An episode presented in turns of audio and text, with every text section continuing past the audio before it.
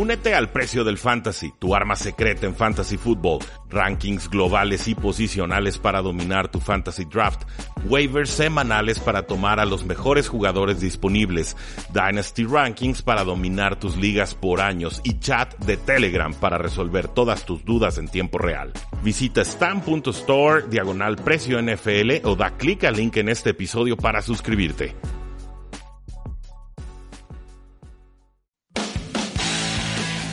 Tres y fuera, donde la NFL no termina y nosotros tampoco. Rudy Jacinto y Oscar Huerta analizan todo lo que sucede dentro y fuera del terreno de juego. Previas, resúmenes, apuestas, fantasy fútbol y mucho más. Comenzamos.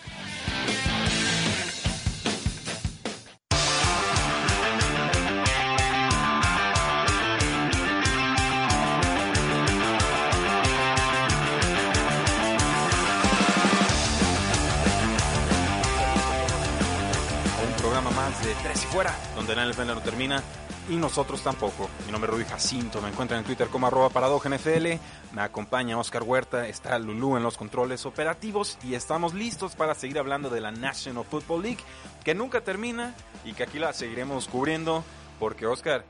Parece... No ha pasado nada. No, hombre, ¿cómo no? Yo, yo estaba quejándome que no había noticias el jueves por la mañana y ese mismo día recortan a Jordan Reed, ese mismo día se filtran las noticias del nuevo posible acuerdo entre dueños y jugadores, nada más las reglas que van a tener de, contratos de aquí a la próxima década, y se filtra también la posible reacción de jugadores que no era nada positiva. ¿Cómo estás, Oscar? Eh, bien, bien, bien. Eh, se filtra entre comillas también. Este, es muy intencional. Sí, sí, sí, claro. Este, los dueños sabemos perfectamente que les encanta de que así como que la bola está del lado de, de los jugadores, nosotros ya probamos, bla, bla, bla. Eh, pero sí, sí es, es, necesario que lleguen a nuevos acuerdos. Creo que sí hay varias cosas en los reglamentos de la liga, sobre todo entre los contratos y los acuerdos monetarios entre jugadores y dueños. Eh, están muy desbalanceados. Obviamente les favorecen bastante los dueños. Eh, ciertas reglas de la liga creo que todavía les, les pertenecen a los dueños y cosas que no cambiarán. Este, esperábamos ver a lo mejor un poquito de cambio con el franchise tag o algo relacionado con eso. La realidad es que no lo van a soltar los dueños. Sí, eh, el, tema aquí es que hemos tenido un contrato, un acuerdo colectivo entre dueños y jugadores desde el 2011, un acuerdo que llegó a un holdout de los jugadores, un acuerdo en el que eh, el dueño de los Patriotas, Robert Kraft, tuvo que entrar eh, saliendo de, luto, con, habiendo perdido a su, a su esposa, de alguna forma unificar a las dos partes porque se caía el show por completo le entra, lo logra, concilia y entonces con el paso de los años nos damos cuenta que este acuerdo, eh, por cómo se fue dando y cómo se fue gestionando y cómo fueron ajustándose los equipos, resultó muy excesivamente incluso ventajoso para eh, los distintos dueños, porque no hay dinero garantizado, porque se aplicaron las etiquetas de jugador franquicia, que eran, eh, eres un jugador estrella, te quiero mantener, te doy un dineral, y luego se convirtió en, estamos peleados, entonces así te voy a retener aunque tú no quieras. Eh, se da, por ejemplo, el tema de, los, de las primeras rondas, eh, jugadores con una quinta opción de, año, entonces te controlan cuatro años, más la quinta, opción de quinto año, más el franchise tag 1, más el franchise tag 2, o sea, eh, un jugador podría estar controlado contra su voluntad por siete años consecutivos, lo cual para mí se me hace un mundo de, años y por supuesto esto deja inconforme a varios de los, de los jugadores. Sí, ahí, ahí ya te, te pasé exactamente todo. el acuerdo. Este, está en Twitter. Eh, así que son varias cosas lo que cambian. Eh, la manera en que lo, lo apalabran es lo que a mí me llama la atención. Sí, sí lo ponen un poco así como que como que te lo disfrazan, siento. Sí, eh, totalmente. Son políticos. Sí, exactamente. Son políticos y, y pues hay varios jugadores que he visto yo que no están muy de acuerdo, que puede que esto no se resuelva tan pronto, tan fácil como, como esperábamos. Obviamente hablabas tú de, de los puntos de ahí este, temporadas de 17 juegos, que para un jugador es, difícil. Este, un equipo extra de playoff que, que pues, es bueno. Así que a mucha gente le, llama la atención, obviamente es, son más partidos, son, son más oportunidades para equipos eh, recuerdo muchos equipos que, que a, lo mejor dentro de una misma división no calificaron con un 11-5 o cosas así, que en este nuevo formato los permitiría calificar lo que yo quiero evitar e-, es, este eh, partidos como como no, no, no, recuerdo ahorita rápidamente, pero hay muchas veces que llega, llega un equipo Patriotas contra, no sé... Contra nadie. Houston, o, Jaguars, o quien sea, y, y, le mete 40 puntos y, y playoffs, hay tantos playoffs. Eh, quisiera ver un balance más, más adecuado. Obviamente creo que en la NFC ahorita lo tenemos. La AFC para allá va. Ya hay varios equipos que están resurgiendo y evidentemente hay varios equipos que van cayendo. Eh, pero bueno, creo que es importante que tengan un acuerdo. Creo que es importante que, que le den voz a los jugadores porque porque no son solo un producto, también hay que verlos como lo que son y son personas y, y es importante que tengan las condiciones adecuadas para hacer su trabajo. Sí, aquí la- el tema más importante sería que el porcentaje de a cobrar de los jugadores pasaría de 47% a 48 si se quedan 16 Sí, juegos. y con opción de exactamente. Y si, les da- si los jugadores acceden a tener 17 juegos de temporada regular, lo cual es algo a lo que se han eh, opuesto por, por años, por muchos años, entonces subiría a 48.5% del total cobrado. Estamos hablando de más o menos unos 5 mil millones de dólares a lo largo de vida de Sí. este contrato, de esta década, pero finalmente representa como que, eran como 65 mil dólares Sí. por jugador, ¿no? Eh, era, por ejemplo, recuerdo que si eh, que querían meter un acuerdo, si se jugaba el, el juego 17 de la temporada, recibir aproximadamente 250 mil dólares por salario, pero hay jugadores que ganan muchísimo más que eso eh, por partido. Eh, yo lo que veo con este arreglo por parte de los dueños es que lo intentaron arreglar a billetazos. Te subo el salario mínimo aquí, te subo el salario mínimo acá, te, te pago más en tal año, te pago... Pero Pero dame el juego. pero el control de los contratos, el control de los juegos, lo siguen teniendo los dueños. Y es algo que mucha gente no se ha dado cuenta. Mucha gente ahorita lo ve y dice, ah, les van a pagar más, van a jugar más, va a estar más divertido, bla, bla, bla. Los jugadores lo que están viendo ahorita es, me siguen pudiendo amarrar cuando quieran con su etiqueta franquicia. Me, pue- me siguen queriendo, me siguen pudiendo dejar fuera de la liga en dado caso porque pues, es una mafia al fin de cuentas entre los dueños. Eh, eh, eso es lo que veo, que, que los dueños siguen teniendo el control absoluto, simplemente les soltaron un poquito más dinero. Sí, es, y es, es normal, ¿no? O sea, te hago concesiones en un, de entrada porque yo sé que voy a cobrar muchísimo más de, de, de salida. Eh, estos serían los primeros cambios a la temporada regular desde 1978. Si estas Sí. juntas prosperan, pues bueno, podríamos ver a este que, que el cambio ya. sería hasta la temporada 2021, 2021. salvo lo de playoffs. Este, he escuchado que lo de playoffs es este es posible que lo quieran incorporar en esta temporada para ver cómo funciona. Lo de los siete equipos por conferencia, solo un bye. Sí, está, está, está extraña la situación. Los jugadores han expresado que no están del todo contentos. Richard Sherman, J.J. Watt. Eh, Jarvis Landry también por Jarvis. Landry también está diciendo que no y se supone que los jugadores iban a votar por este eh, CBA el viernes, finalmente deciden no hacerlo, eh, con una especie de comité ejecutivo con 11 miembros, votó 6 en contra, 5 a favor, entonces no, no tomaron ninguna clase de Sí. decisión trascendente. Eh, me parece que los dueños quieren hacer parecer como que esto se va a resolver muy rápido ah, porque tienen que negociar nuevos contratos con las televisoras. Sí, no, y también el comunicado que, que saquearon fue un poco así como que nosotros ya, ya hicimos lo nuestro, depende de los jugadores totalmente si esta liga vive o muere. Y, Sí. y lo presentaron así como Obvio. que... Los como los Yo- malos. Yo, yo cuando lo veí fue así como que, ay, no, porque la realidad es que están poniendo unas condiciones... Eh, cambian, mejoran, no, no voy a decir que no, pero no, no es lo que estaban buscando, eso sí te lo puedo asegurar. Sí, es, definitivamente los creo que los jugadores tienen derecho a exigir. Creo que Sí, es no, un- ha sido un contrato muy desventajoso. Tengo claro que cuando normalmente hay, hay pelea de dueños contra jugadores, los fans suelen tener mucha paciencia a los dueños y muy poca a los a los jugadores, ¿no? Terminan culpándolos Sí. de, de las pausas. veces, eh, eso ha cambiado últimamente, eh, la Yo verdad. esperaría que sí, esperaría que sí vea un poquito más de solidaridad entre los aficionados, como que alcanzan a entender el, el, el porqué de las cosas y, y quiero creer que espacios como este pues también ayudan a plantear de forma un poco más neutral eh, lo que sucede. Yo, yo de repente incluso he dicho, ¿no? O sea, los, los dueños no necesitan que les hagamos comerciales, ¿no? Sí. Si hacen bien las cosas, los vamos a decir. Claro. Y si las hacen mal, también. Sí. Eh, y, y muchos medios estadounidenses no son así. O sea, No, le- le- definitivamente se- les dicen paleros, ¿no? O, Sí. O como que les están cargando el agua a, lo- a los dueños. Entonces, eh, sí, sí creo que la apertura de redes sociales nos acerca a, a- a los jugadores. Creo que Sí, el definitivamente. Creo que los, los jugadores deben tomarse todo el tiempo del mundo para ver qué es lo que pueden conseguir. Creo que la amenaza más fuerte que tienen para contra dueños es, pues me voy a huelga y a ver cómo, sí, y a ver cómo fin- negocias tu cuenta- contrato. a fin de cuentas, eh, el show lo dan los jugadores. Eso. Eh, no se dan cuenta de todo el control que tienen, a lo mejor tan, tan directamente, pero, pero es la realidad. O sea, es, es anarquía. Propones una anarquía y se vuelve. Los dueños te dan lo que quieren. Estoy 100% seguro de eso. Tú amenazas a los dueños con no jugar, con no darles su, su revenue, su- sus ganancias de más de 300 millones de dólares al año de puras ventas y, y boletos y demás. Y sí les entra un pánico. Tiene que, entonces, tiene que. entonces, este, creo que los jugadores tienen un poco más control del que se dan cuenta. Creo que sí pueden llegar a hacer algo. Creo que se están dando cuenta, obviamente, por algo lo pospusieron, por algo están siendo muy, muy públicos con sus opiniones en redes sociales y demás. Y, va a estar interesante ver qué llegan, porque creo que hay unas reglas que sí, sí me llaman la atención, que sí me gustaría verlas. Eh, sí me gustaría entretenerlas para ver, para ver cómo funcionan, para darle un, a lo mejor un poquito de, refres, ref- de frescura a, a la liga, que siento que sí le falta.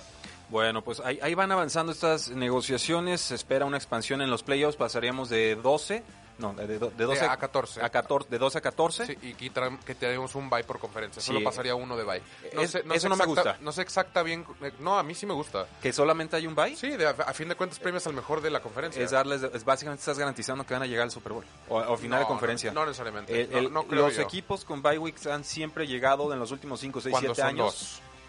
Sí, ahora solo va a ser uno. Sí, pero ahí, ahí, ahí tomas, si, si- si tomas en cuenta eso, eh, por ejemplo, del lado de la AFC llegó el número 2, no llegó el número 1. Pero tenía bye week. Yo sé. O sea, es más importante tener bye week que yo, ser número yo uno. creo que Baltimore no llega al Super Bowl ni con bye week Yo creo que sí. en, este- en esta temporada. Así bueno, lo veo yo. pero el, el- Sí. el asunto es que llegan directo a, a- a final de conferencia. No, porque pasan seis equipos. No, no, pero que, que tener bye week es un 90% de garantía de que llegas a No, final no, de no, conferencia. yo no lo veo así tanto así. Creo que sí, sí puedes encontrarte un tenis y de repente año tras año. Sí, sí hay, sobre todo en la NFC hay equipos que, que puede ser el sexto sembrado, pero ese sexto sembrado es Seattle y sin bronca Seattle le puede quitar el puesto a quien, a quien sea. Creo que, creo que todavía no tenemos problemas tanto con eso. Creo que hay más problemas con eso en la AFC que en la NFC. Eh, porque es más competitiva una, Es cíclico, un- es cíclico. un- una que otra exactamente cíclico. A veces lo le toca a uno, a veces le toca a otra. Pero a mí sí me gusta. A mí sí me gusta el hecho de que pase un equipo más y premiar solo uno. Premiar al mejor de cada conferencia. Quisiera ver el formato, cómo lo van a manejar. Porque obviamente sobran seis equipos y pues, no cuadra. Entonces, eh, quiero ver ahí cómo funciona, cómo lo acomodan. Eh, no sé si vaya a haber unos playoffs cruzados ya o, o qué, qué va a pasar, algo tipo más March Madness, no sé cómo lo quieren hacer, porque si, si pensamos que eran 6 y 6 sin buys, está ahí medio raro. A, a mí me hace pensar que podríamos estar viendo una expansión de equipos para rebalancearlo. También, también podría ser. Porque cuando se, se pasó a un formato de 12 jugadores, en, cambio 12, de 12 divisiones, equipos en playoffs, Cambio perdón. de divisiones, por el amor de Dios. Sí, bueno, no, ah, No, no, tú, tú estás No las van a feliz, cambiar. No, No, no, feliz. yo- yo- ya las cambiaron hace poquito. No, no, fue hace mucho. No hace mucho, no hace mucho. No fue hace mucho. Pero son, son Son rivalidades 20, muy 20 añejas. años, es, difícil cambiar. No, no digo cambiar todas, pero hay, sí hay ciertas divisiones que necesitan un rebalanceo. Pero es que eh, importante. volvemos a lo mismo, es cíclico. Lo rebalanceas en cinco Sí. años, ya se te volvieron a, a- a mover. Entonces vas a estar moviendo bueno. cada cinco años. No, tiene necesariamente, pero yo sí, sí creo que se ha desbalanceado un poco de más en los últimos años desde que calificó Califor- California. Eh, Carolina con 7-9 eh, hace varios años. Eh, obviamente este último año con la, o la este, la NFC este, de la de Dallas, Washington, Nueva York y Filadelfia, esa por ejemplo no la puedes mover por las rivalidades a lo mejor, pero sí, sí están muy mal ahorita. Bueno, si, hay pero expan- bueno, si hay expansión de equipos, sí habría un rebalanceo, yo creo. Sí. Pero por lo pronto, CBA, dueños y jugadores. Dueños presentan, jugadores se resisten. Creo que esto va para largo. sí, no. Bueno, vamos a un corte. Tres y fuera. Quedan temas en la mesa. Ya regresa Tres y Fuera.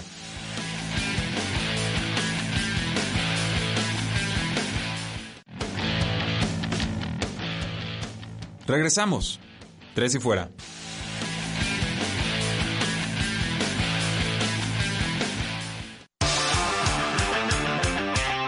Regresamos a Tres y Fuera. Yo soy Rudy Jacinto, me acompaña Oscar Huerta en cabina. Ya hablamos del CBA, del acuerdo posible que pueda haber entre dueños y jugadores, pero eh, la NFL nos sigue dando otra clase de noticias, sin ninguna de ellas más importante que el anuncio de Drew Brees diciendo en Instagram que regresa para jugar la temporada 2020 con los Santos de Nueva Orleans. ¿Cómo, cómo se ha modernizado el mundo? Es- esa última oración que dijiste. Instagram. En Instagram, Drew Brees. Sí, claro, ¿por ¿cómo, qué no? cómo ha cambiado? Fuera los intermediarios. Y, y sueno muy viejo, pero no, tengo 25 años, ¿eh? No, nomás quiero aclarar. Pero sí, este, anuncia Drew Brees y todavía le queda. De esta- estoy 100% seguro que todavía le queda. Creo que eh, ya es, creo que sí me atrevo a decir que es el último. Es como Sí, que dice la, última y nos vamos.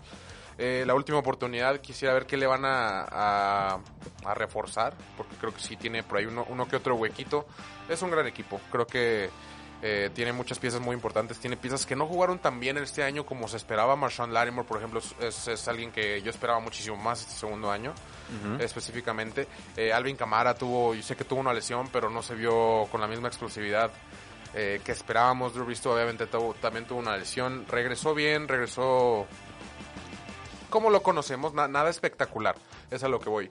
Y, eso es algo que quiero mencionar. Si quieres esta última, y nos vamos, si quieres esta última op- oportunidad, tienes que tirarla espectacular. Ya, ya no te queda de otra. Ya vimos un equipo muy muy completo que no que no pasó el Super Bowl obviamente gracias a un error arbitral ya vemos un, un equipo con armas jóvenes armas viejas armas en su prime armas que, rompieron récord de recepciones en una sola temporada ya vimos que eso no, no es suficiente ya vimos que sí le faltan cosas a los Santos y ya vimos que, que si quieres tirarle a algo así de grande, vas a tener que ser espectacular. Lo ha sido antes, creo que puede serlo otra vez. Creo que sí le queda tantito, creo que le queda esa última chispa a Drew eh, pero sí va a necesitar ayuda y creo que es importante conseguírsela. Sí, totalmente. Creo que es, es- es importante que regresara Drew Brees, le da claridad al equipo sobre Sí. qué tiene que hacer en esta eh, posición, porque entonces esto nos deja la incógnita. Ha presumido el head coach Sean Payton de que Tyson Hill es un quarterback franquicia y que a él le recuerda eh, a un cierto mariscal de ¿Tú crees- campo crees relevo. que es un quarterback franquicia no, Taysom Hill? no podemos evaluarlo. Eh, estoy de acuerdo. O sea. Podría decir sí o no, pero sería especular por completo porque tiene como 15 pases en su carrera. Y- creo. Y, todos en jugadas de Sí, engaño. sí. Entonces, ¿Tiene más pas- pasos Mohamed o no? Si, si lo dice Sean Payton, pues ok, lo tomo nota, pero tampoco se la compro porque su interés es retener al jugador Claro. y ese se va a convertir en agente Estoy libre restringido. Yo creo que finalmente van a retener a Tyson Hill. Creo que le- esto básicamente le, da le dan las gracias a, a Teddy Bridgewater, que no les va a alcanzar para retenerlo. Sí. Se habla de 25 Sí, no, a eso 30 sí, sí, millones y- por año. Y que yo no se los pago, sinceramente. yo yo pod- podría considerarlos, pero si tengo a Drew Brees, no, no es se que, los pago. por ejemplo, mi comparativa siendo 25-30 millones es Jimmy Garoppolo. Es más o menos ese mismo rango. Yo prefiero muchísimo más a Jimmy Garoppolo que a Teddy Bridgewater. Tiene, tiene sus... sus Bueno, pero Jimmy Garoppolo este año cobraría 30, 33 millones. Si, Sí, sí, si bueno, pero el contrato inicial que fue de Jimmy Garoppolo, que obviamente se esperaba que tuviera una progresión desde un inicio, salvo la lesión y demás, eh, yo no se los pago tan cómodamente a Teddy Bridgewater. Sé que hemos visto cosas muy buenas de él, pero creo que lo que hemos visto de él bueno se le atribuye más a Sean Payton que a Teddy Bridgewater. A mí me parece un quarterback eficiente, sí, como todos los mariscales de campo, necesita un sistema que le funcione, piezas Sí, alrededor y demás. Pero O sea, hay jugadores a los que les ponen... un, un Titans, un No, pero Tennessee, hay así. jugadores a los que les pones eso y, y- Sí, y te no, produce nada. estoy de Entonces, eh, yo, yo creo que eso vale y creo que lo creo que lo va a cobrar. Creo que hay una necesidad importante en el, en el mercado. Eh, esto no significa que no le vayan a poner o que no le deban de poner competencia, sobre todo de un coreback novato. Pero por lo pronto, Drew Brees regresa a los Santos de Nueva Orleans. Nuestra predicción creo es Tyson Hill regresa. Sí, Bridgewater se va.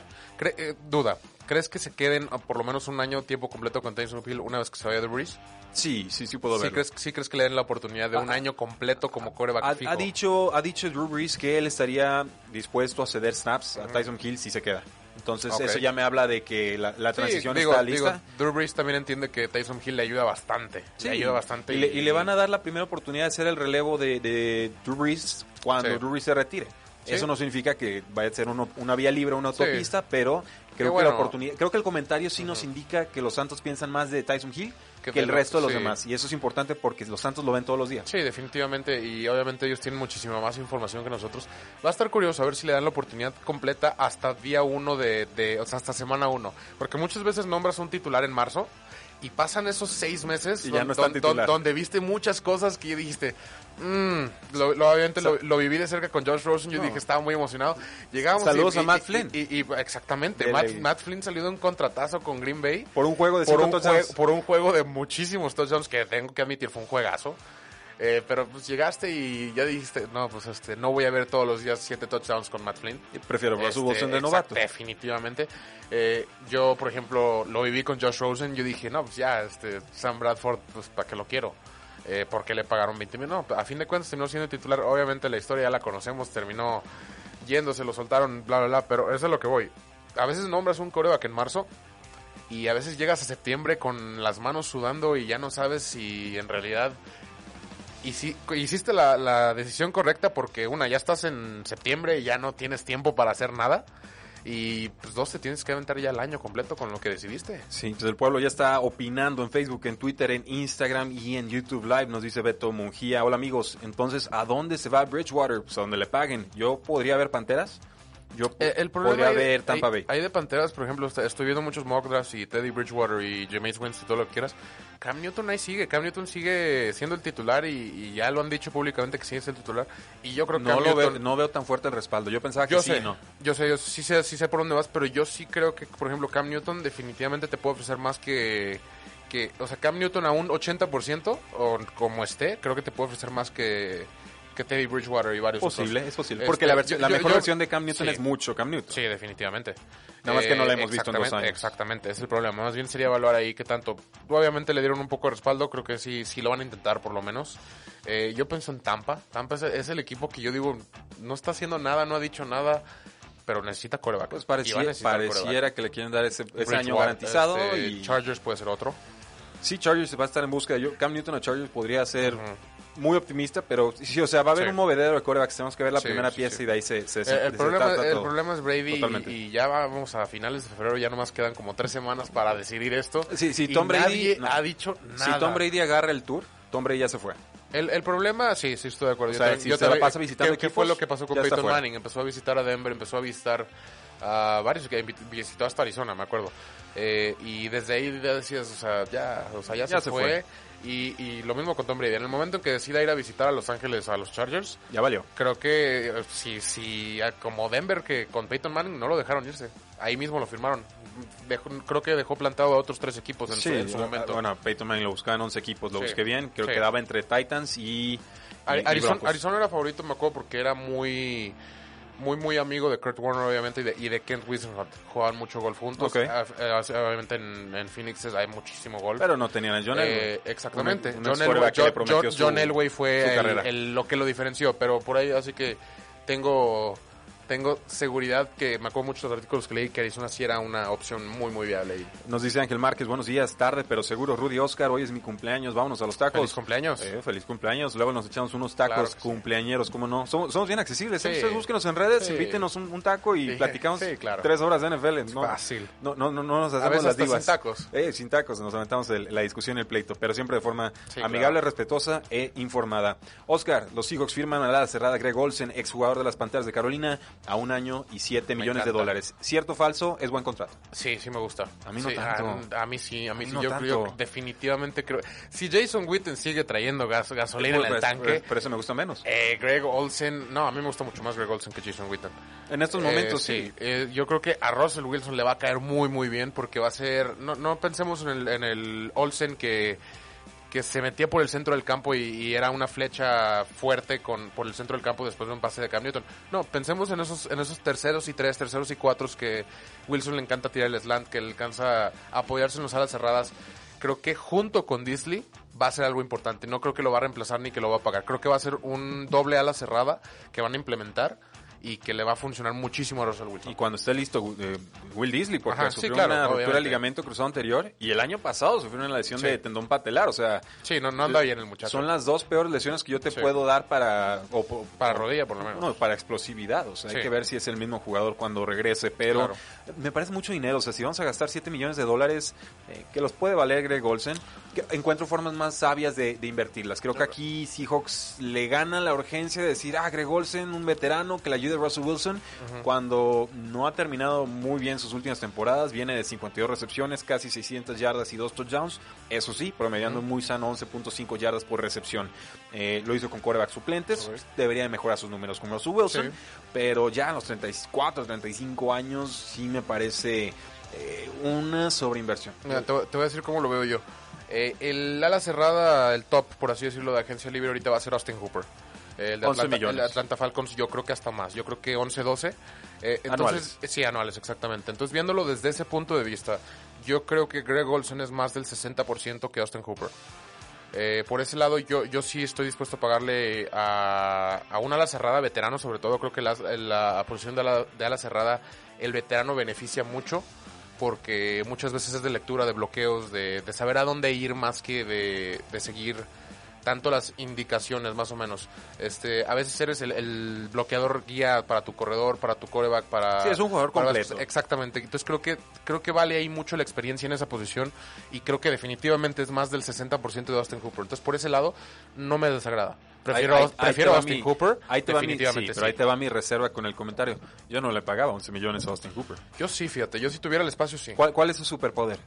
Austin Hooper es la cerrada de los Atlanta Falcons, Sí, nada más para sí, que sí, sepan. No, eh, es una cerrada muy completa. Creo que, salvo, así que obviamente la comparación de Kittle, de Kelsey y demás, que tienen algo especial, por así decirlo, yo Austin Hooper lo veo como el muy, muy completo. Creo que tiene un poquito de todo, tiene un poquito de bloqueo, tiene un poquito de velocidad, tiene buenas pero, po- manos. pero poquito, ¿eh? Sí, no, bueno, es, es muy, está muy bien es un balanceado. balanceado, pero no muy tiene bien ningún balanceado. atributo especial.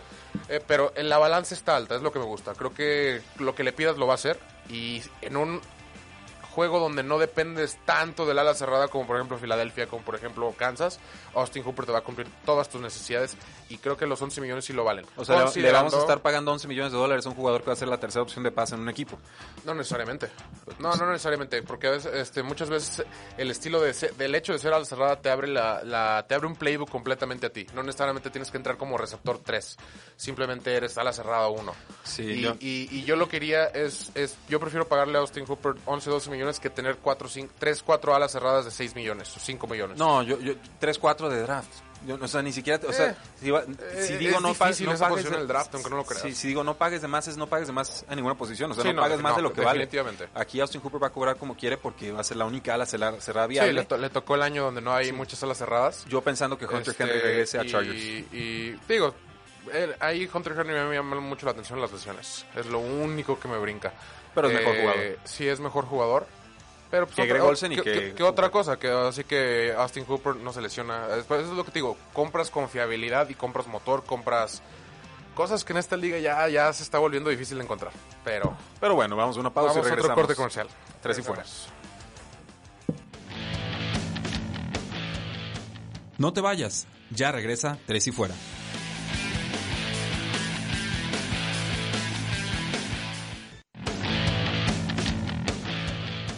Es hora de más, Tres y Fuera.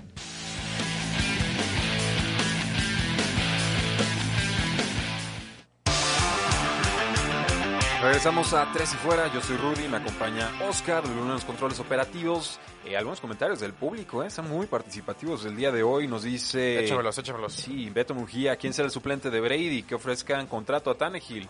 No, pues a ver no, qué hace no, Brady no, no, primero. no, no se lo van a ganar a Tennessee. Creo que Tennessee ya tiene amarradísimo a ese jugador. Sí, y no, creo que la pregunta no es suplente, sino el reemplazo. Más ¿no? bien En el de- reemplazo. Yo creo que, que suplente, pues ahorita ahí está este George Stidham, estuvo Hoyer, pero definitivamente no es el reemplazo. Eh, Antonio Cebes nos dice, tengo entendido que Brady no ha dicho que quiera salir de Boston, o sea, que se queda. Él cree que No, si no no, ha, hay di- no información ha dicho que queda. se quiere quedar. No ha dicho en nada. todo caso. Sí, o sea, en todo caso, entonces... Depende de lo que eh, quieras está- creer, Estamos, estamos en una incógnita nivel dramático telenovela que vamos a tener que esperar por lo menos hasta el, yo creo que el 16 de marzo, por lo menos vamos a esperar. Yo les dije, este va a ser el off-season de los Patriotas. Así, y lo vamos a ver todo el verano. Antonio Cebes, me gusta Olsen para Seattle, nos dice Ángel Márquez. sí. Son accesibles, sociables, por favor, conste. Tacos, cumpleañeros, ya está. Lo- Claro que lo, sí. lo prometido es deuda. Y nos dice Bob Sanz, el problema de los tacos es que el que pierda la apuesta es el que paga. Entonces, Mm, claro. igual y tendremos que apostar algo antes. Sí. Eh, ¿A dónde se va Brady? Dice Ángel Márquez, ¿por qué se meten con Greggy? Tiene muchas ganas el hombre, Greg Olsen. Y Beto Mujía Sí, no, en YouTube nos dice, yo creo que Seattle con Hollister como tal en suplente está bien. Sí, a mí también me, me Sí. gusta eh, me gusta bastante. Beto Mujía dice también, Tua dijo que de niño le iba a Dallas, pero espero que llegue a Miami. Eh, Eso, eso es un tema que ha salido recientemente porque, lo platico rápido si quieres, eh, eh, en un programa de Fox, de FS1, Colin Coward dijo que Tua debería de, que, que los Cowboys deberían de subirse, que obviamente este hombre le ha puesto los Cowboys a Brady, le ha puesto los Cowboys a todo mundo, Le gustan los pero el chiste es que deberían de hacer un splash, eh, irse por Tua en el draft y tratar de conseguir ese pick número 3 de Detroit. Eh, Tua obviamente pues le brillaron los ojitos, le, quien no quiere jugar en Dallas.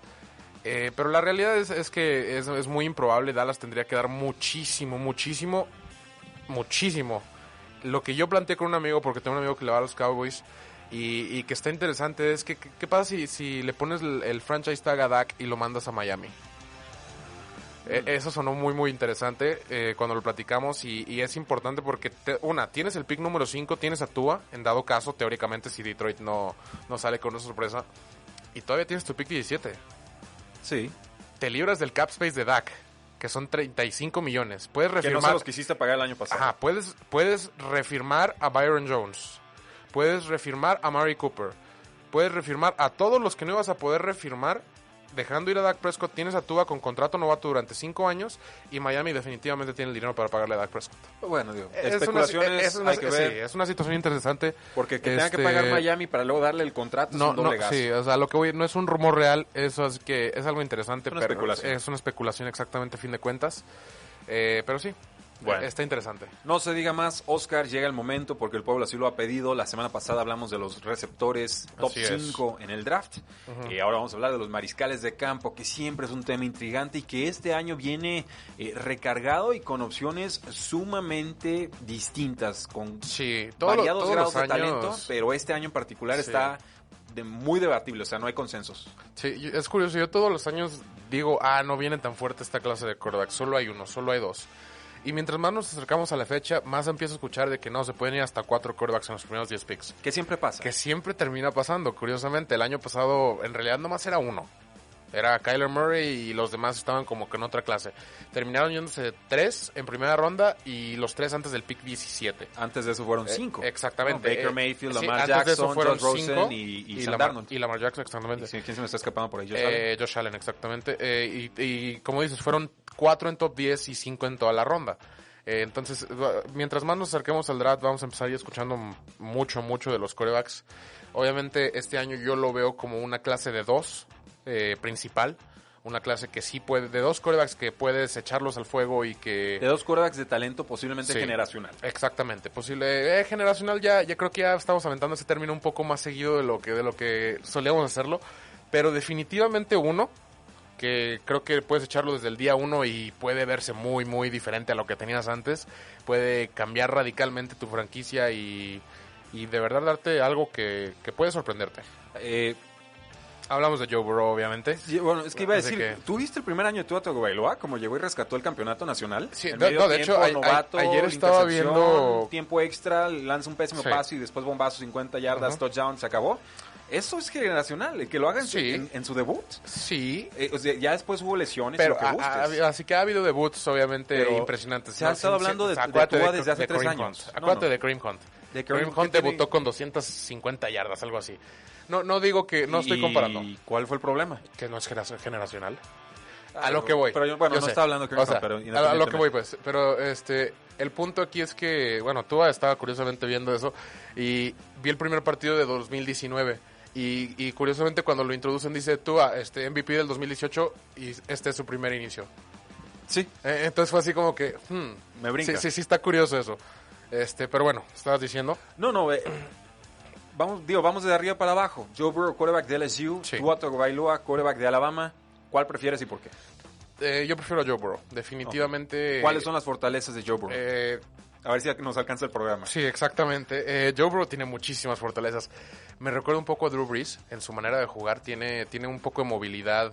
Tiene más movilidad de la que aparenta. Eso definitivamente lo, quiero mencionar porque, porque tú normalmente lo ves, lo ves en el bolsillo y dices, no, pues este chavo pues, es coreback de bolsillo, tiene muy buen brazo, tiene muy... Pone el balón muy bien. Es, es, uh, lo puedo describir de esa manera.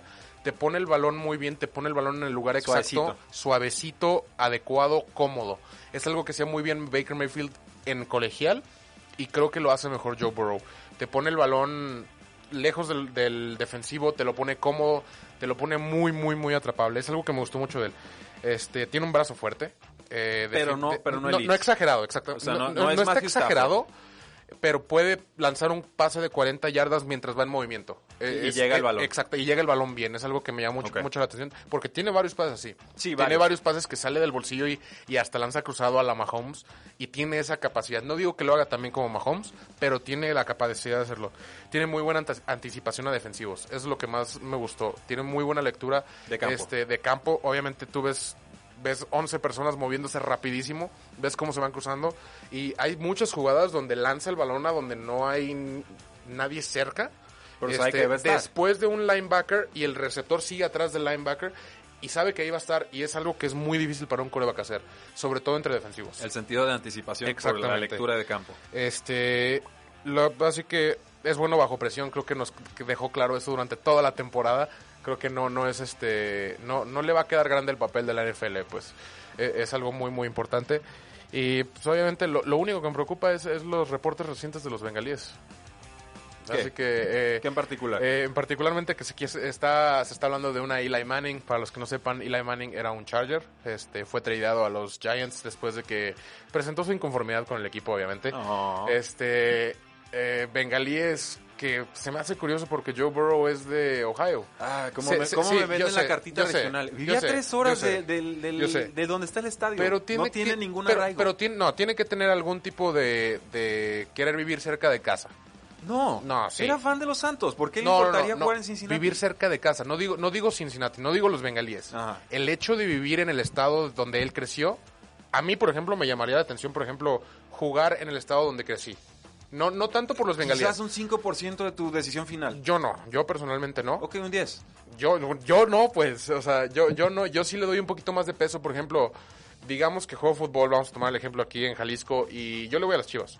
Eh, Mi, mi más sincero le, le voy entre, también. le voy entre comillas, pero bueno, si a mí me dan la opción de jugar, no sé, en Veracruz o en el Atlas, yo escojo el Atlas.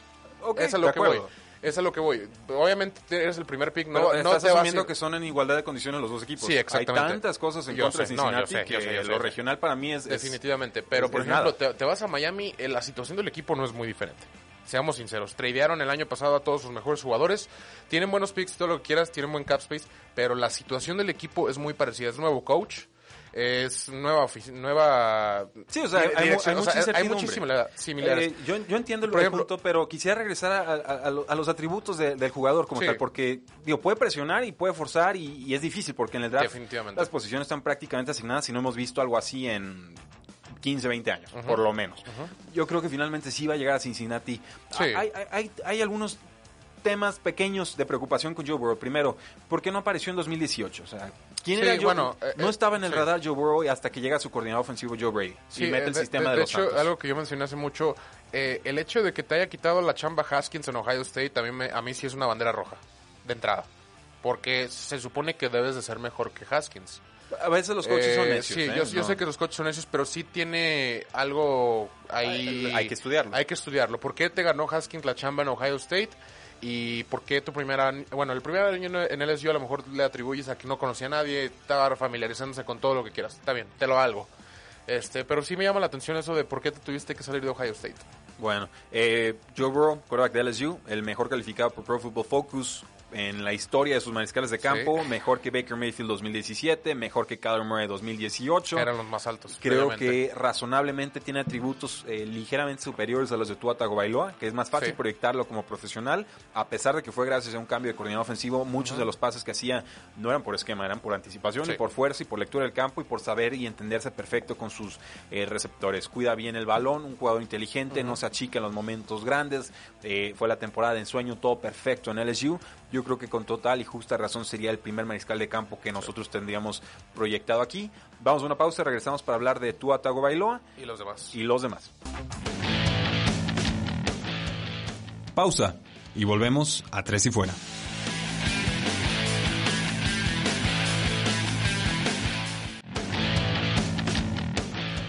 Inicia el último cuarto. Tres y Fuera.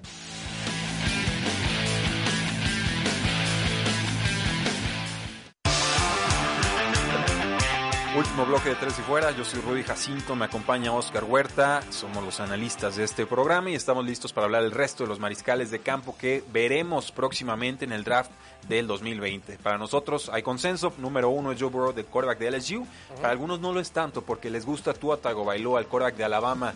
A mí me gusta A mí me, también me me, encanta. gusta. Me- me- de hecho, ahorita tú primero.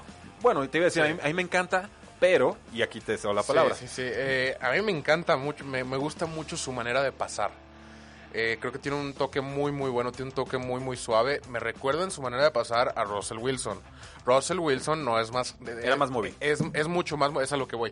Russell Wilson, antes de que se enojen por, conmigo por mis comparaciones, Russell Eh, no, Wilson es mucho más que su brazo. E- Ese es un punto importante. Sí. Cuando hacemos comparaciones no decimos se va a convertir en Sí, ese no, jugador. es- Decimos es el estilo. Sí, gana y pierde jugando Sí. parecido a ese jugador. Exactamente, a lo que voy, Russell Wilson no lo es muchísimo más que solo su brazo, eso es a lo que voy, su cabeza y sus piernas. Alguien dígale a Le- Pete Carroll, por favor. Sí, le atribuye muchísimo más a Russell Wilson. Eh, en la manera de, pasar me recuerda mucho a tu a Ta- Tagovailoa. Eh, tiene un pase flotado muy bueno que obviamente ya se lo conocemos a Wilson. Los pases cortos los lanza como balazos. eh, que es algo que a mí me gusta mucho, me llama mucho la atención, esos slants, esos, esos hooks, flats, todas esas rutas cortas que son de corte rápido, las lanza muy muy bien. Y eh, pues, como, como decía, el, el balón profundo me encanta. Eh, la, la colocación de los balones apretados, eso es algo que me llama mucho, mucho la atención, algo que también hace Joe Burrow muy bien, pero creo que Tua es más capaz de meterlo en una ventana más apretada. Y creo que eso se lo atribuye a que al, al balazo que es capaz de lanzar a corto plazo. Eso es algo que me llama mucho, mucho la atención. Este, me, me llama la atención las lesiones. Sé, sé que Poco es un rojo. tema que hay que tocar. Eh, obviamente debemos de analizar su manera de jugar, pero también hay que analizar razones que sí te pueden prevenir tomarlo. Eh, tiene una lesión de espalda. Una lesión de espalda no es cualquier cosa. Nadie, nadie Eh, tuvo, ajá, tuvo una lesión de espalda. Todos tienen una lesión de espalda. Ajá.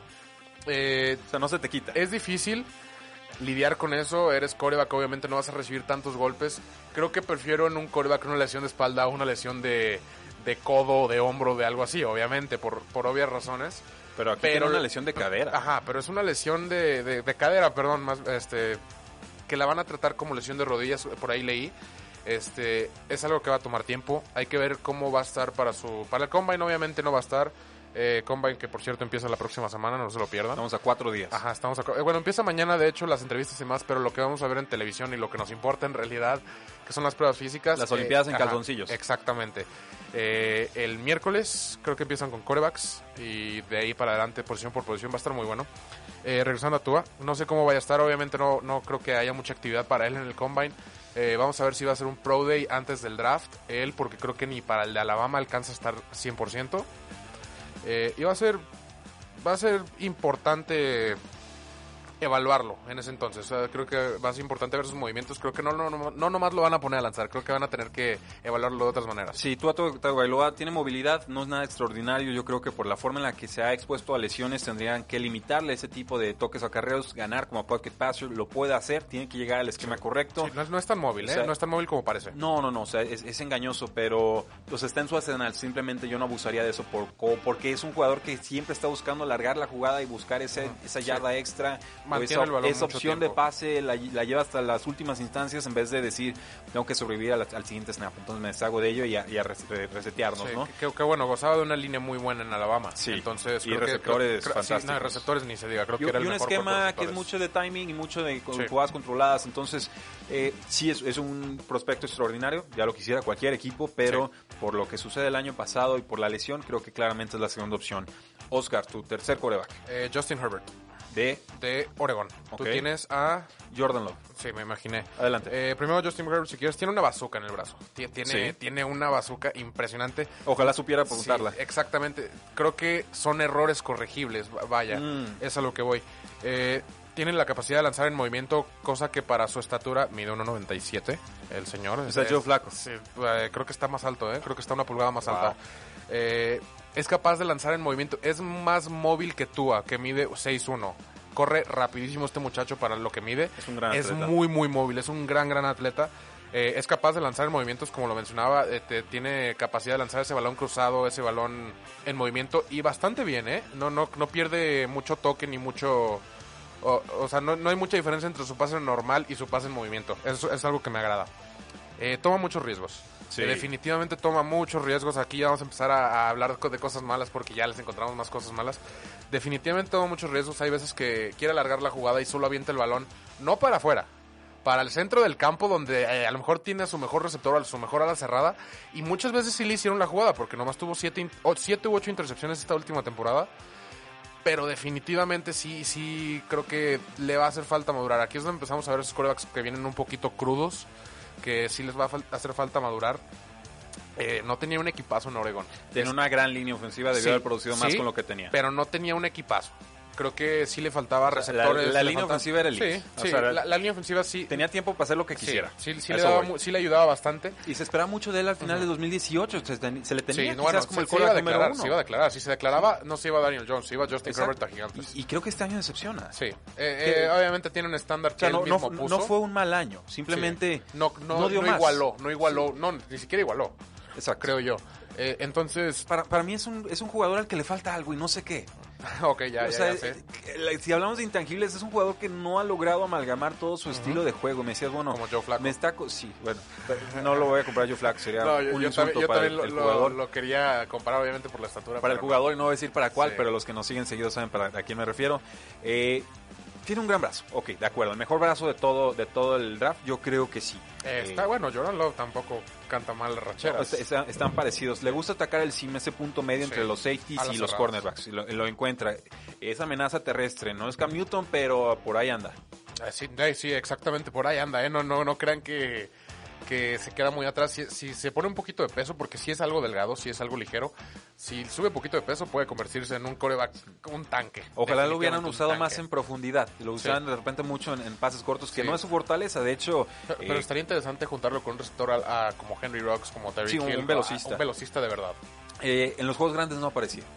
Ajá, sí, estoy de acuerdo. Y es- eso para mí pesa mucho. Sí. Eh, de repente se congela en el bolsillo, no sale el pase 1, pase 2 y, Sí, se, no, y se me apagó sí, el procesador. Sí, sí, perdió varios par- partidos. Este, recuerdo que el partido contra Arizona State eh, le jugaron muy buena defensa en el primer tiempo y en el segundo tiempo ya no supo qué hacer. Así es. Y de ahí tomó el control Arizona por el juego terrestre y lo terminó ganando. y sufre fumblitis. 26 fumbles en 43 Bueno. titularidades a pesar de, y por eso destaqué la Sí. línea ofensiva, una de las mejores líneas ofensivas en toda la nación. Entonces, a, a mí me preocupa, no es mi número 3. Sí, Sí. creo que hay que ¿Es ponerlo número top 5 cuatro? por el potencial.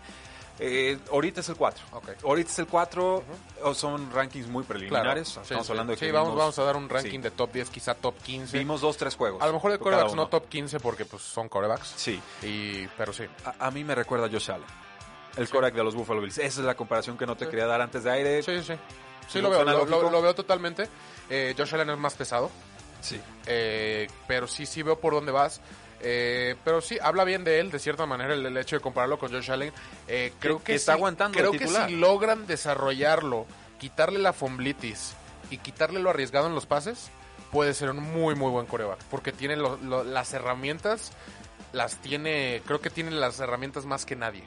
Por, Ok. en, en cuestión de altura, de poder, de fuerza, de, de atleticismo. De, sí, Ahí lo que me preocupa es que de repente los equipos eh, sobreestiman su capacidad de Sí. evolucionar a los Eh, sí, de campo. estoy totalmente Tiene acuerdo. tres fallas Pero y yo, pones, yo me encargo de arreglarlo y luego llega agencia libre y otro equipo, no, es que allá lo hacían mal y aquí lo voy a hacer bien y nunca se arreglan porque es, es muy difícil arreglar Sí, pero lo pones con Bruce Arians, que le logró quitar todo, lo- todo ese tipo de cosas a, a Eh, eh, Roethlisberger. el mismo que le iba a quitar los Ajá. problemas a James Winston. Ajá. Bueno, no se lo puedes quitar en un año. ¿Cuántos Ah, años necesitas para quitárselo? Hasta Carson Palmer tardó dos años con Bruce Arians para ganar. Pues yo ya vi No, muy bueno. impaciente a, a Bruce, No, ¿eh? No, más bien Bruce lo que se dio cuenta es que no es arreglable. Y se vale, y se vale, se vale. ser, sí. Se vale. Pero si a lo mejor lo tomas tú, tú- a lo mejor tomas a Justin Herbert, lo ve Bruce Arians y dices, este muchacho es arreglable. Y aparte mide 1.97 y puede lanzar la bola a 60 yardas y puede correr a lo mejor en 4.5 el 40, 4.6. Ya Aguas. Ajá, exactamente. Eh, nos dice el público, gran pregunta, Paco Rubio, según Pro Football Focus, comparan a Tua con Garoppolo, ¿están de acuerdo? Sí, Es buena sí, sí, comparación, Sí, es buena ¿eh? comparación, sí Pase rap- porque son rápidos Son en- pases rápidos, pero creo que tiene un pase profundo muchísimo más educado. Ok, ok. Y, y recordando esa jugada del Super Bowl. No, muchas gracias por la pregunta, Paco Rubio, que nos dice saludos muchachos, siempre los escucho y pocas veces los veo en vivo como hoy. Bienvenido. Jordan Love, 6'4", 220 eh, 20 libras, eh, sale como junior en su tercer año Sí. de Utah State. ¿Qué nos gusta, qué no nos gusta de él brevemente? Tiene muy buen toque, tiene un balón profundo de esos dramáticos. Descaro. que- ajá, exacto, descarado a la Aaron Rodgers que tú dices, ¿qué, ¿qué está haciendo? Y luego de repente sale el receptor solito allá este, con el balón. Eh, me gusta eso de él, tiene un brazo muy muy fuerte, también parecido al de, al de Justin Herbert. Sí, receptor abierto, pase completo, ¿eh? O sea, no, Sí, no es de los que sí, te va a fallar a lo tonto. Exactamente, sí, es- tira unos balazos donde tienen que ir cuando está abierto. Ya cuando le empiezan a poner las coberturas ahí un poco exóticas y eso, ya empieza a batallar. Sí, sí necesita mejorar la lectura, sí necesita aprender un poco más Eh, la- las bolas perdidas, las aves marías, le, le gustan, no te voy a decir que no, pero sí es bueno, sí, sí sabe lanzarlo. No, no, creo que es un menos arriesgado que Herbert, pero tiene menos lectura. Son, son otra clase de problemas porque Sí, le exactamente. sufre Eh, son mucho los bajo mismos presión. problemas, pero son diferentes problemas. sí, sí. O sea, sufre mucho Valga bajo presión y de repente se desespera y lanza los pases igual al, al- al centro del campo, ¿no? Entonces, eh, no, no, de repente no, no, está, no detecta del todo bien a los linebackers y ahí es donde a veces se lo comen eh, vivo. O sea, depende mucho de su brazo. A veces la técnica de pies no es la ideal y ahí Sí. se puede quedar corto en el, en el movimiento. Y tuvo un mucho mejor 2018 que 2019. Estábamos Sí. hablándolo fuera del aire. En 2018 tuvo 32 touchdowns y 6 intercepciones. Formidable, un quarterback rating de Y luego se 110. volvió loco. Y en 2019 lo perdimos. 20 Sí. touchdowns, 17 Eh, eso, es lo que intercepciones. nos llama- eso es lo que a mí me lo pone un poquito atrás de Herbert. Eh, por- en cuestiones de madurez, creo que estos dos quarterbacks son muy experimentales los dos. Pueden ser muy, muy buenos los dos. Pero al mismo tiempo creo que Herbert está poquito más allá que Jordan Love. Creo que los dos, creo que Jordan Love puede ser un gran quarterback si lo pones Pero con la persona Pero adecuada. es más inconsistente. pero es más inconsistente. Si le logras, si, si le arreglaras los, los dilemas a ambos, creo que Jordan Love tiene la capacidad de ser mejor todavía. De acuerdo. Yo por eso, por el potencial, creo lo tengo arriba. Y porque en serio, eh, me recuerda demasiado a Josh Allen, Justin sí, Herbert. sí, y- sí, y voy por donde vas. Lo tenía mi coreback número 5 en aquel 2017 y, y ahí lo mantengo. O sea, digo, tiene que estar arriba de Josh Rosen ahorita porque el pobre Rosen no ha hecho nada. en- Es que tantos años. Ah, y se lo van a quedar, ¿viste? Sí, ya vi, no, no. Descaro. Ahí sí yo dije, no, ¿por qué? No, bueno, porque es barato, así de sencillo, un, barato- un suplente muy, muy barato. Eh, Oppo nos dice el intercambio de opiniones es lo mejor de este programa. Pues sí, nunca estamos de acuerdo, no. Sí, ese es el chiste. pero nos respetamos mucho. claro que sí. Tus otros dos corebacks, Oscar, nos Eh, quedan tres Sí, tengo a Jake. Fromm y a Jacob Eason. Eh, Georgia y... Y, ay, se me fue. Eh, si lo tienes por ahí rápido. Pero rápidamente hablo de From. From ya siendo titular tres años, ya tiene experiencia. Creo que es algo importante. Es un coreback que vas a agarrar si tú tienes un coreback cerca del retiro. Así lo voy a poner. No es un coreback que puedes aventar al fuego ahorita y esperar algo. Si lo avientas al fuego ahorita quedas 2-14, a lo mucho. Es a lo que voy. Creo que es un coreback que le va a ayudar mucho a aprender de, de un coreback que está ya ahí. Eh, creo que hay bastantes opciones de esas ahorita en la liga. Entonces, búsquense por eso. From, From me gusta, tiene más experiencia, tiene un poquito más de, de educación y madurez en, en el fútbol americano. Menos condiciones atléticas que Menos los que mencionamos con los anteriores. Exactamente, pero, Pero es es, buen toque. Así que imagínense un Carson Palmer, algo así eh, de, de bolsillo, pone la bola donde tiene que ponerla, sigue el sistema, sigue las jugadas, eh, hace lo que le dices. Así, así lo pongo. Eason, 15 segundos. Lo bueno y lo malo. Ah, Lo mejor y lo peor. de- puede ser muy bueno. Eh, También es un proyecto, creo que puede, puedes desarrollarlo bastante bien. Este, creo que puede ser confiable. Gran atlético. Gran, gran atleta, definitivamente. Eh, diferente a From. Creo que también, así, igual a los otros dos que mencioné, creo que puedes agarrarlo experimental y puedes ver en qué se convierte. Puede convertirse en algo muy, muy bueno o al mismo tiempo no. 6'6", 227 libras, es quarterback de los Washington Huskies. Yo solamente haría el apunte Ah, de- Huskies. Jalen Hurts, que se cambió de Sí, Alabama. ojo con él. eh, de Alabama a Oklahoma. Lo utilizaron mucho como corredor. Los equipos de la NFL deben es como, decidir. Es como Cam Newton y Winston. Sí. Es muy del estilo. De repente es- me parece muy bien en pases, de repente no. Los el equipo de NFL debe decidir si va a ser un, pues, si puede evolucionar un pocket passer Sí, o si hay que usarlo Sí, como sí, corredor. Si tomas un esquema tipo Baltimore Ravens, Hurts es muy buena opción. Pero no sabemos si alcanza ese nivel de, talento y entonces ahí es donde cambia toda la evaluación. Oscar, Esto fue tres y fuera. así es, muchísimas gracias y hasta pronto. No olvides seguirnos en tresyfuera.com y en todas nuestras redes sociales. Facebook, Twitter, Instagram, YouTube, Apple Podcasts y Spotify. Porque la NFL no termina y nosotros tampoco. Tres y fuera.